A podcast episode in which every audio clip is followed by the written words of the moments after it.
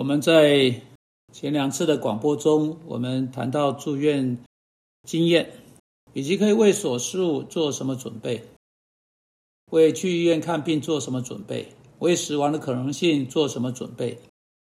我们说的第一点是一个人需要认识耶稣基督是他的救主啊。住院经验对一个不是基督徒的人会是很可怕的经验，他会是一个人必须去面对死亡以及身体疾病。极其赤裸的真实的时刻，除非他认识基督，不然他要怎么办呢？然后我们在第二次的广播中说到基督徒，以及喜乐心如何是良药啊。真言说，但忧伤灵使苦枯干。呃，附带一起，如果你上次没有收听的话，那是在真言第十七章二十二节。啊，现在我要继续谈到一个基督徒住院时可以做什么。基督徒。你要知道，有一大堆人住院，他们不是在耶稣基督里的信徒。你的室友跟你同住在一间病房的人，当你在那里时候，三四个进进出出的人，有可能他们没有一个是在耶稣基督里的信徒。毕竟我们知道，引到灭亡那门是宽的，路是大的，进去人也多；引到永生那门是窄的，路是小的，找着的人也少。唯有一条路是如此窄小，唯有另一条路是如此宽大，因为交通量在一条上面比另外一条繁忙了。也就是说，大路引到灭亡，许多人进到其中，但引到永生那门是窄的，路是小的，找着的也少。因此，平均来说呢，你在医院那里不会发现很多基督徒。因此，在你住院期间，是一个你哈你为着跟你在一起的其他病人做一些事情的好机会。是好机会，不仅仅这是因因为非基督会在那里，然后会留在那里啊，他们必须听你啊，你就他们跑不掉的。但除此之外呢，人会在人在医院呢会想到生死的问题。你有比你有更难得的好机会、好时间跟他谈到耶稣基督是他救主这个事情，但常常不是这样。什么事情发生呢？一大堆的基督徒在医院住院时做什么呢？他们去到那里，他们浪费时间在划手机，他们整天在打盹。而不是说当你有需要的时候啊，你不可以打盹。他们连续看影片呢，啊，两个小时不停。他们甚至不提不读基督教的书刊，而去读各式各样的色。有的人甚至连圣经都没有随身携带，啊。这是你要认清住院期间对基督徒来说，特别在手术之前以及在愈后阶段，当你开始恢复力气，但还无法回家回去工作，那个住院期间是给你和给耶稣基督的一个机会。请不要忘记哥罗西书第四章，在第五节啊前半说，你们要爱惜光阴啊，新一本翻成你们要把握时机。在那里谈到我们如何在非信徒面前生活啊，后半段说用智慧与外人交往，要把握时机啊。你在那间医院有一个任务，只要你的身体的力量许可的话，只要你体力许可的话啊，你向医生做见证，向护理师做见证，向那些跟你一起住院的人做见证，而且你可以把握时机，不仅向他们做见证。也使你自己的生命在这个阶段成长，很有可能在你的生命中很少有时间像这个阶段，你有最多的时间在你手中。你在医院这里什么都放下来，只剩下时间。时间是宝贵的商品啊，比任何其他东西更宝贵。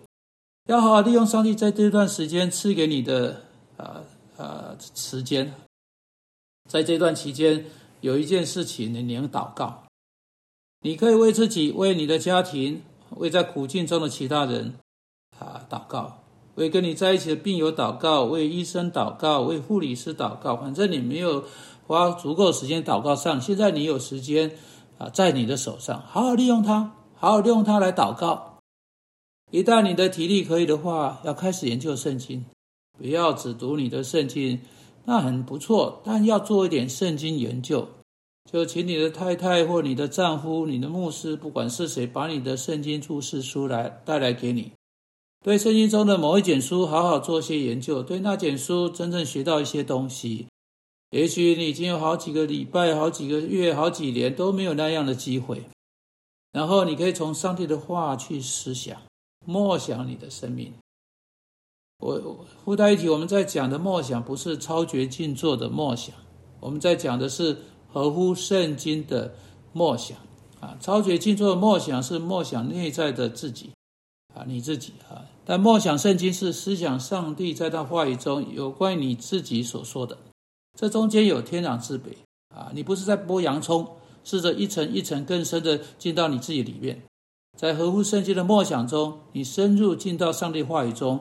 把啊，把上帝的话语解开，使你进到更深一层，了解上帝话语跟你自己的关系。当你梦想上帝话的时候，先从这一面去看，再从另一面去看，再从第三面去看，再从啊另外一面去看，你将要发现奇妙的真理。当你察觉这些事实，使你住院期间成为一个愉快，在你会感觉更好一点。住院期间不应当只是在身体方面的啊生命改变的经验。而是在属灵方面的生命改变的经验。接着啊，你可以去写你一直想要写的那些信。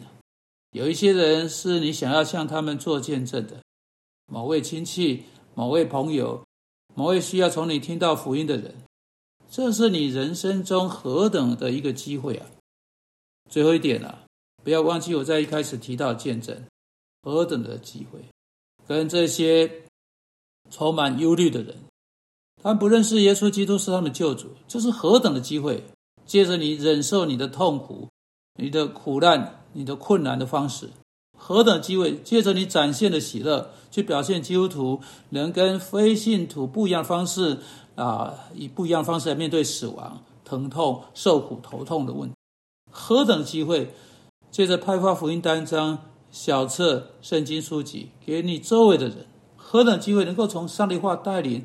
人一步一步的、慢慢的来讨论耶稣基督的事情。你认为使徒保罗在医院病床上，他会花时间、花他所有时间在看影片吗？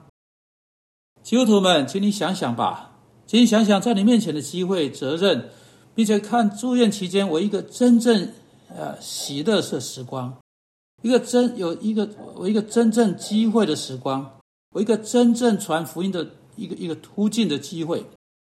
我一个在你自己生命成长的时光，医院是一个得医治的地方，不仅是你的身体，还有你的灵与魂，也许也可以医治一些人最大的疾病——罪。